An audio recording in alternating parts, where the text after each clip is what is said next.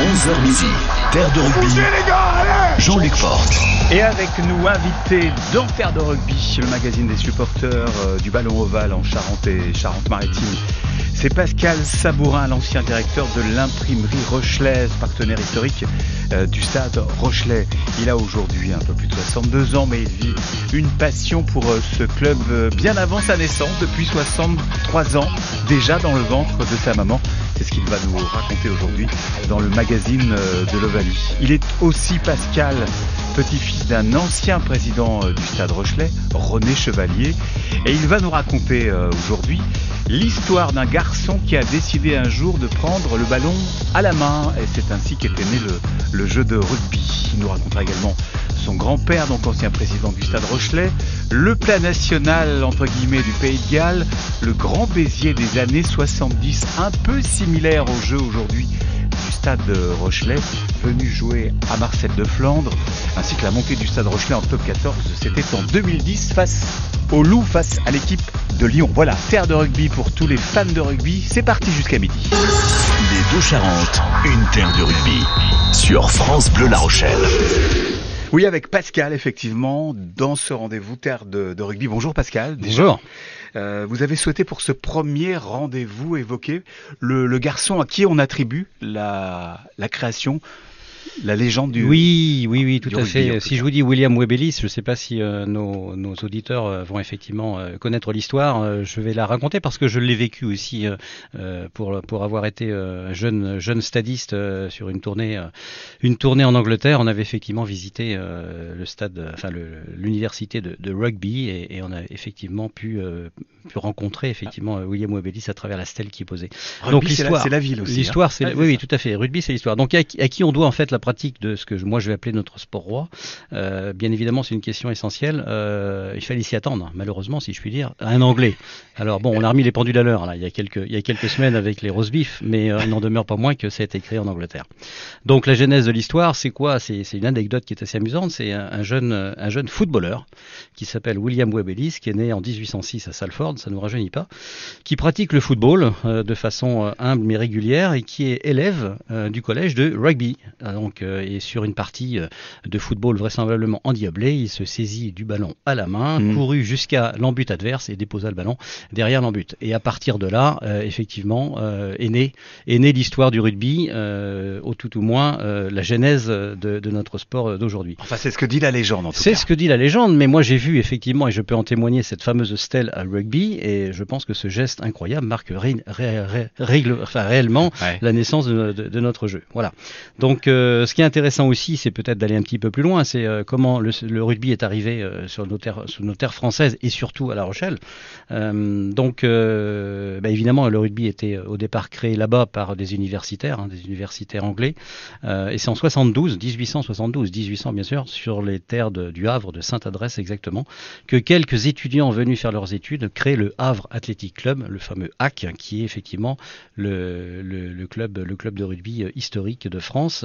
Je crois et- même que c'est l'un des clubs de foot les plus anciens. c'est hein, peut-être aussi un club de foot le plus ancien. Et ils viennent jouer, c'est ça qui est intéressant, pour jouer avec l'ours de cuir. C'est une, petite, une petite euh, phrase qui me, qui me paraît intéressante. L'ours de cuir. L'ours de cuir. Qu'est-ce que c'est? L'ours de cuir, c'était le rugby de l'époque. C'était le Ah ballon de rugby de l'époque. D'accord. Voilà. Bon, ensuite viendront euh, des clubs UP comme le Racing Club de France, le Stade Français. Effectivement, le rugby s'installe d'abord à Paris. C'est comme ça. Et puis, euh, et puis progressivement à Bordeaux, à Toulouse.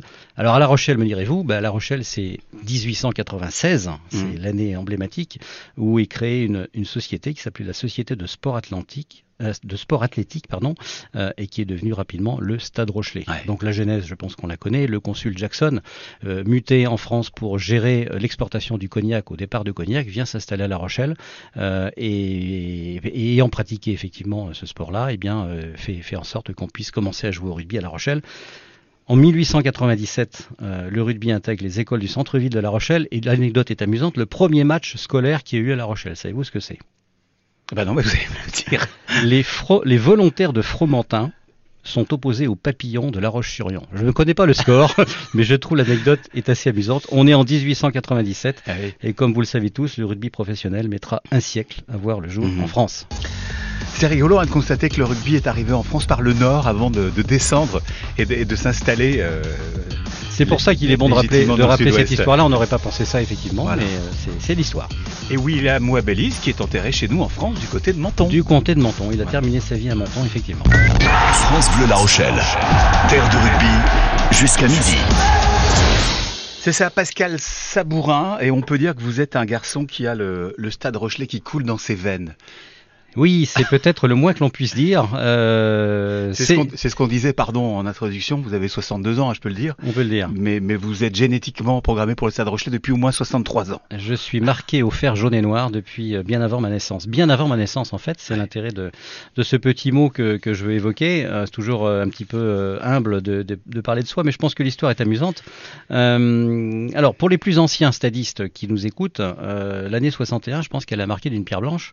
Hein, pour rappel, euh, c'est la première série, la première euh, le match pardon de, nos séries de, trois quarts de finale perdus contre le même club qui était Dax à l'époque. Euh, la décennie 60 voit en effet le, Stade Rochelet bah, s'affirmer sur l'élite du rugby français et entrer dans la cour des grands sous la houlette d'un certain Nono Elissalde, donc père de Jean-Pierre et grand-père de Jean-Baptiste, malheureusement disparu récemment.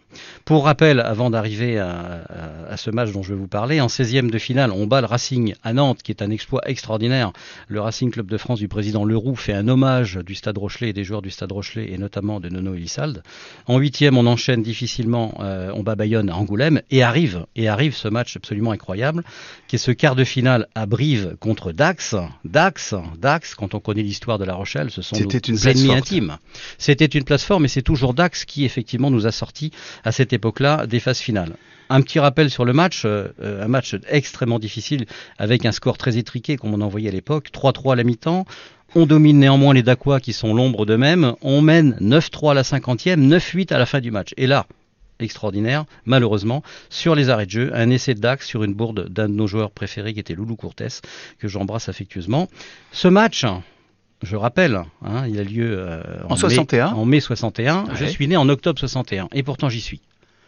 La particularité, c'est que je l'ai vécu j'en suis sûr, intensément, mais dans le ventre de ma mère, ah qui m'a effectivement raconté que j'ai, euh, à cette époque-là, vraisemblablement crié, vociféré, encouragé et, sûrement pleuré à la fin du match. Donc ces, premières émotions, je les ai vécues euh, ici euh, à ce moment-là, et, quand je reviens à Amédée de Menec à Brive, je ressens quelque chose d'extrêmement particulier. Mais l'histoire, elle n'est pas là, elle ne s'arrête pas là. Quelques mois plus tard, donc là, je suis effectivement né dans les années de 62, en l'occurrence, j'ai quelques mois, et je vais vraisemblablement signer ma première licence au Stade Rochelet de la façon suivante. Alors mon grand-père était président du Stade Rochelet à l'époque et euh, son grand plaisir. Euh, René Chevalier. René Chevalier, voilà, vous l'avez cité, merci à son, à son image. vous le, vous le, donc mon grand-père effectivement participe aux préparations d'avant-match. Donc à l'époque, hein, je rappelle, je ne sais pas si ça se passe toujours de cette façon-là, mais il y a un grand moment, c'est la préparation du match sous les grandes tribunes avec les joueurs, l'entraîneur. On met en place la mise en place tactique hein, du match de demain. On parle, on graines au tableau noir les combinaisons, etc. Et on lance la préparation psychologique. À l'époque, la préparation psychologique, on se tapait un peu la tête contre les murs, c'était un peu différent d'aujourd'hui. C'est un moment sacré pour le stadiste que j'étais parce que parce que en fait j'y étais. Donc quelques mois après ma naissance, mon grand-père m'amène dans le couffin euh, participer entre guillemets, être présent euh, à cette euh, cet événement. il était vraisemblablement extrêmement heureux d'emmener son petit-fils. Et là, et là, dans ce lieu sacré, les joueurs amusés me prennent dans les bras et me font réaliser mes premiers pas dans les vestiaires. Voilà, c'est une destinée, je pense, assez particulière. En tout cas, par rapport à cette histoire-là, plus Rochelet que moi, tu meurs. Terre de rugby. Jean-Luc Porte invite pour vous les passionnés de l'Ovalie sur France Bleu La Rochelle. C'est ça, avec Pascal, Pascal Sabourin dans ce rendez-vous Terre de rugby. Tiens, petite parenthèse, puisque vous avez dirigé l'imprimerie euh, Rochelaise, euh, c'est dans votre imprimerie qu'a été imprimé le, le premier petit journal euh, à l'Estade, hein, c'est ça? Tout, tout, à fait. Tout à fait. supporters. Les, les, les, les, journaux à l'Estade, c'est pas l'histoire qu'on va raconter ici, mais je peux vous la raconter en deux mots. à l'époque, mon grand-père, qui était déjà dans, dans, dans l'antichambre des dirigeants du Stade Rochelet, effectivement, effectivement été à l'origine avec quelques quelques dirigeants, Dono Elissalde, et puis aussi, je suis en train de chercher. oui, il y a un troisième larron. Il y a un troisième larron qui était qui était un Toulousain qui s'était installé avec nous et qui effectivement ont créé les stades, qui a été roulé sur les presses de l'imprimerie Rochelle pendant très longtemps. Ouais. Là, on va parler de, de spécialité culinaire galloise aujourd'hui. Oui, alors là, c'est une anecdote. Euh, c'est une anecdote que je suis très content de vous raconter parce que je pense que certains euh, certains auditeurs euh, de cette époque-là s'en souviennent, peut-être même ils pourront intervenir et préciser un petit peu euh, ce que je vais évoquer. Donc on est en septembre 72. Septembre 72, les dirigeants du Stade Rochelet organisent pour le groupe élargi de l'équipe première, élargi de l'équipe première, pardon, une, une mini tournée comme ça se faisait à cette saison, à cette époque-là, de quelques jours au Pays de Galles pour préparer la nouvelle saison. 72, c'était encore votre grand-père hein, qui était président il n'était pas encore président, mais il était dirigeant. Euh, et effectivement, on va jouer au Pays de Galles. Le Pays de Galles à l'époque, pour les initiés, c'est euh, le pays euh, européen qui domine euh, le rugby et d'une façon extrêmement extrêmement importante. Donc ça faisait quelques saisons que le Stade Rochelet effectivement cherchait à créer des liens avec le Pays de Galles et sacraliser ses tournées de début de saison. Euh, bon, dans l'esprit des dirigeants, c'est aussi un cadeau réservé aux joueurs. Hein. On va pas euh, au Pays de Galles comme ça rencontrer euh, à l'Arms Park une équipe emmenée par Gareth Edwards, qui à l'époque, mm. souvenons-vous, était quand même le meilleur joueur, le meilleur du, joueur du monde, le plus réputé. Avec ses grandes pattes. Avec ses grandes pattes et ses cannes de feu, permettez-moi l'expression. Mais des cannes de feu, on va, on en aura d'autres aussi à citer. Bon, les Rochelais, en tout cas, réalisent dans, dans, cette, dans cette tournée un match remarquable à l'Arms Park, mènent 20 à 16 à la 60e, c'est quand même important c'est quand même important. Mais la révolte galloise sera terrible. Gareth Edwards euh, emmènera ses joueurs et renverseront la partie pour s'imposer 26-20. Mais l'anecdote, elle n'est pas là. L'anecdote, elle est la suivante, c'est que euh, dans cette équipe, euh, il fallait bien le dire, euh, elle brillait surtout par son jeu d'avant. Et un jeu d'avant qui était extrêmement marqué sur, euh, on disait à l'époque, mêlée, mêlée, mêlée déroulé. le ballon allait rarement aux ailiers, mais en tout état de cause, la puissance du paquet, du paquet d'avant faisait, faisait fureur. Du stade Rochelet, on parle des, gros du 5 de devant. On est au gros des, stades, des 5 de, de, devant et on va parler surtout de, de celui qui était à l'époque notre numéro 3, qui s'appelait Roland Feuillet. Alors Roland Feuillet, pour les anciens, ça doit parler. on le connaît plus peut-être sous son surnom. Ne me demandez pas d'où vient ce surnom, je ne le sais pas. En tout cas, toujours est-il que Laurent Lanfelier, c'était c'était Nenel. C'était Nenel pour les Rochelais. Un gabarit énorme, impressionnant pour l'époque. Un type aussi haut que large, euh, vêtu d'un casque en cuir noir, euh, un visage rougeau, mm. euh, une force impressionnante en mêlée. C'était allez, toute, toute proportion garnie, c'était un peu notre Winnie Antonio de l'époque. Donc Nenel avait euh, la réputation d'un dur à cuire sur le terrain, et Dieu sait si il savait manier le point quand il le fallait, mais c'était aussi, aussi un, très très gentil garçon en, dehors, en dehors du terrain. Alors revenons à ce match du 2 septembre, donc le match est gagné par les Gallois, une belle prestation rochelaise, une réception d'après-match traditionnelle, remise des cravates des dirigeants à leurs hôtes, discours des capitaines, et repas d'après-match. Et alors que les joueurs sont assis euh, les uns à côté des autres, on partage à ce moment-là les, les, places euh, un gallois, un rochelet, un gallois, un rochelet, et on voit arriver sur les assiettes dressées Nenel qui se voit servir un somptueux pâté comme privilège accordé à notre glorieux combattant qui s'était euh, démené sur ce match-là un, une assiette dressée euh, avec un pâté, euh, comme on peut l'imaginer, euh, un petit peu comme un cadeau, quelque chose de, de très très original. C'était le seul à avoir ce plat-là. C'était le seul. C'était le seul. Donc Nenel se pose pas trop de questions. Je pense qu'il a fait un gros match, il est affamé et en deux, en deux coups de fourchette, il va effectivement faire son sort, faire son sort au pâté et l'avaler très rapidement sous le regard hilar de ses coéquipiers.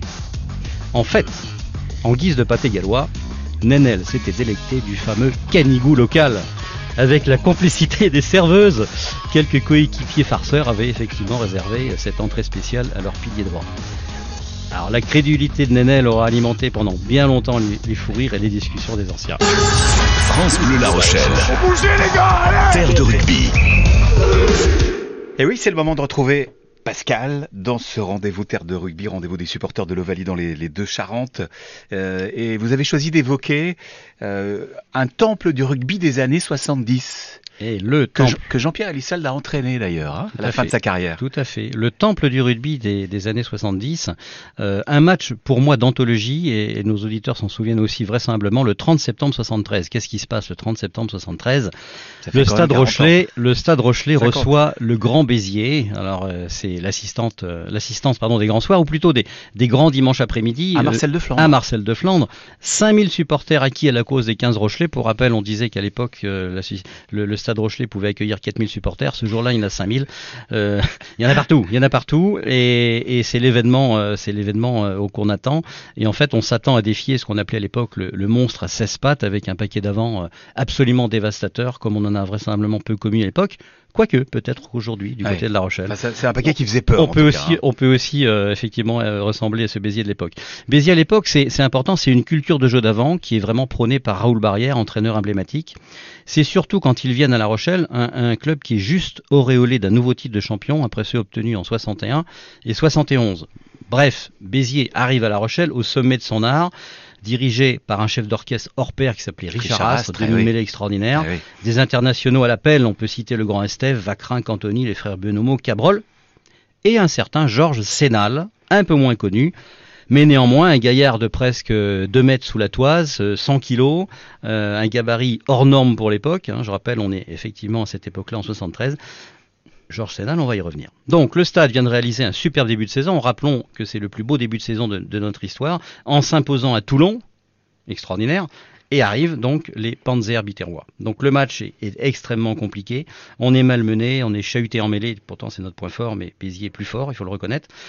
On fait montre d'un courage absolument extraordinaire. Et dans cette ambiance survoltée, eh ben, le stade parvient à s'imposer au cours d'une partie dantesque, 13-10, et entre autres pour le premier match d'un jeune demi-mêlée qui s'appelle Jean-Pierre Elissalde, en équipe première. Ah oui. Alors, Georges Sénal, me direz-vous, qu'est-ce qu'il vient faire ici, ce brave garçon?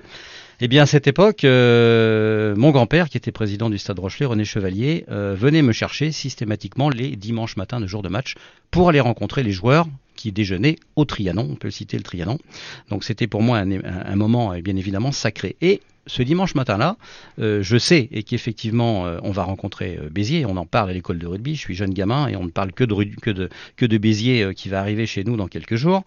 Et mon grand-père vient me chercher et je m'attends effectivement à partir au Trianon. Et non, direction Lalleux. Direction Lalleux, aéroport de Lalleux, on arrive.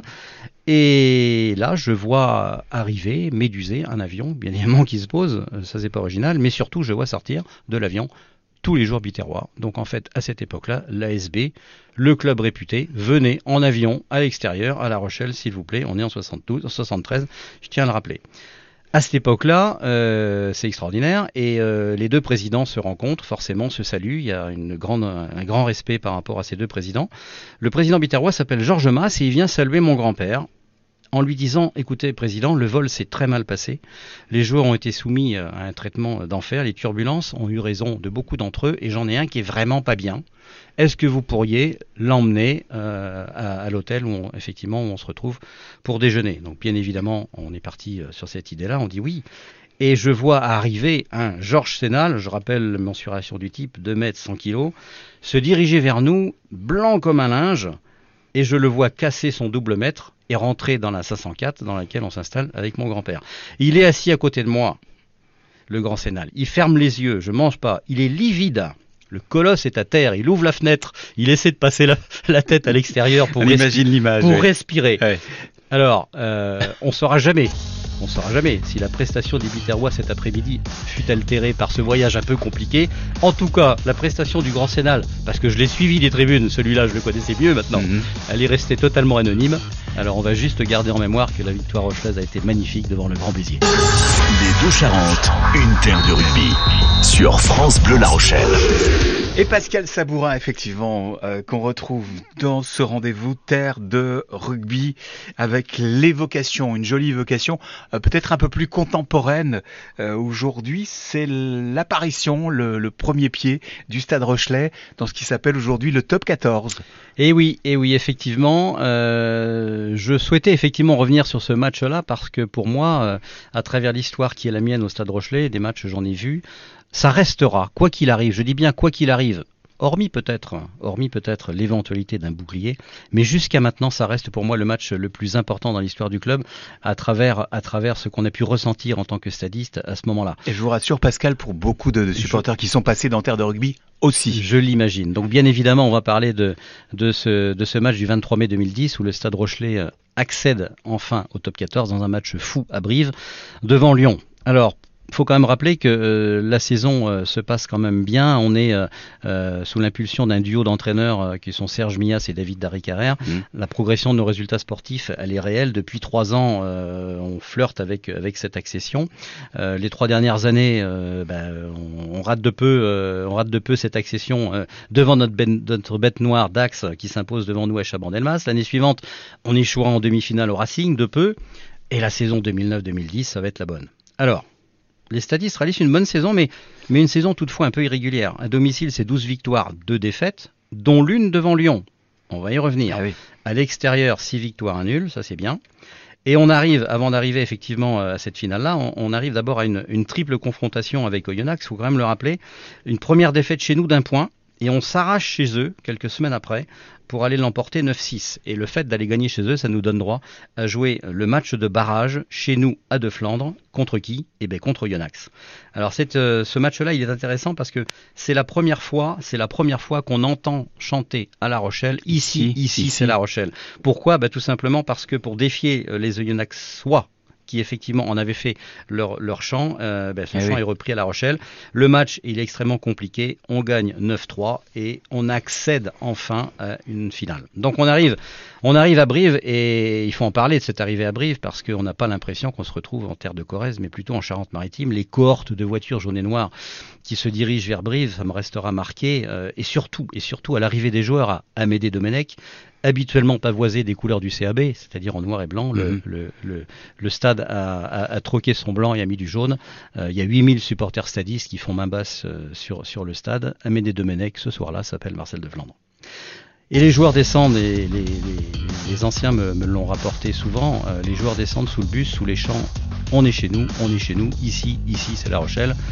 Euh, les joueurs sont marqués, s'attendent pas à ça. Euh, ils diront plus tard que cet accueil dans nos murs les a transcendés, mais les a un petit peu. Ça a compliqué entre guillemets le début de match dont on a parlé là. Ici, on partage notre passion de l'Ovalie. Terre de rugby sur France Bleu La Rochelle.